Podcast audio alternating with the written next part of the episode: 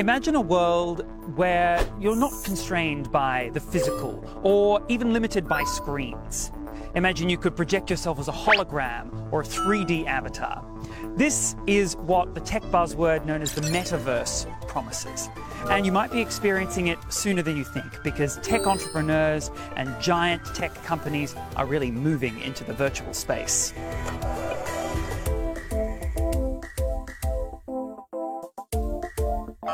So uh, we're in the metaverse. This is uh, supposed to be me in a bad hat. Uh, but we are going to be having a look at uh, at some of the things we can we can do in the metaverse. You can go to virtual concerts, attend classes, shop, visit places, earn money by playing games, or even buy digital land. Moreover, you can do a host of things with this digital land, just like physical land, including selling it on a secondary market, perhaps even making a profit, renting the land to somebody, or using it as an advertising space. One of the main questions about it is ownership. How can we determine who owns what in the metaverse? And we do that through NFTs, non fungible tokens. And we can see here there's a lot of artwork uh, on display here. China is becoming a much more sort of vibrant space uh, for NFTs and their production. I think we can have a look at some of these here. And we can walk along and have a look at some of the other artworks that are on display here. How big is the NFT market in China? I don't have exact numbers, but I would estimate it was in the billions of uh, RMB in both like primary and secondary markets and still growing at a very fast speed. Who's trading in, in NFTs like, like the ones we can see here? What are the sort of mo- most hotly traded NFTs in China at the moment?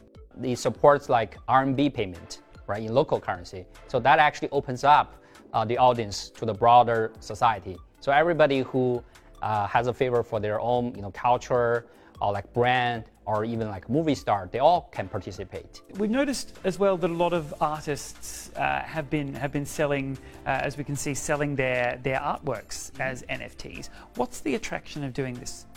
It's really easy to copy paste art. You cannot define the ownership of a digital arts, right? However, with the uh, technology of NFT, people in the first time can actually prove, you know, the ownership of a digital art when those artists' work are traded in the secondary markets, part of those trading, uh, uh, the trading uh, revenue are allocated back to the artists, which will not be able to happen in, in, you know, in the traditional world because on the blockchain, it's a digital artwork. When it's actually, every time it's happened, it's on chain. And when the settlement happens, part of the, the, you know, the revenue actually not, uh, automatically allocated to the artists in the smart contract. So it's very cool. The metaverse is in no way limited to art or recreation, and it will be interesting to see how the metaverse continues to change our understanding of the economy and how value is defined. Shanghai's blueprint to develop the metaverse is to emphasize the combination of the virtual and the actual world, and aims to empower the economy, life, and the digital transformation of governance. The city is targeting an overall industrial scale of 350 billion yuan by 2025.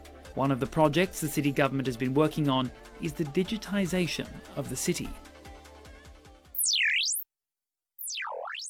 When we talk about a, a, digital city, what sort of, I suppose, what sort of ecosystem are we talking about? Uh, you know, what are the main components? What goes into a, a digital city? I think at the surface level would be a mapping. There is a digital version of the city, and it has important mappings of the real aspect of the city that uh, in the metaverse, you also have your identity, which is somehow linked with your real world. The second level is whether we can uh, make the uh, metaverse version of the city more interesting, right? Instead of you just browse it on the screen, uh, whether you can uh, use new technology to make you feel like you're living.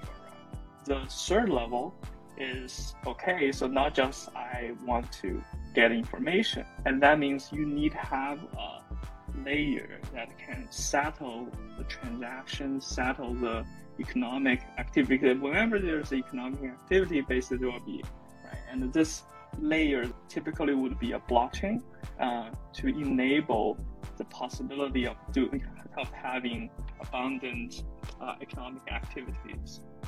Shanghai is doubling down on the metaverse by including it in its five year development plan, which mentions encouraging metaverse use in public services, business offices, and other areas.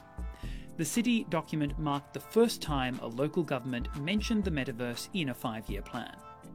And in July, the city released detailed plans vowing to have 10 top international metaverse companies in the city. Shanghai is now home to half of the country's 5G talent and 40% of chip making talent. Shanghai has probably more blockchain projects than, than many places in the world. Shanghai has the talent that's needed. Shanghai has very strong governance and force policies to bring blockchain technology and the whole ecosystem to the next front. And I think with blockchain technology, it's a time to bring Chinese tech to the world. And it's something for everyone. It's not like it's only for China, it's only for Germany, only for the US. It's something literally anyone in the whole world can benefit from if they have a mobile phone and internet access. No doubt regulations will rise to meet the changing digital landscape, but one thing's certain the metaverse is here, and our analog society is not going to look quite the same after this. But we're also going to have to work out how the two different worlds, the meta and the real, will coexist.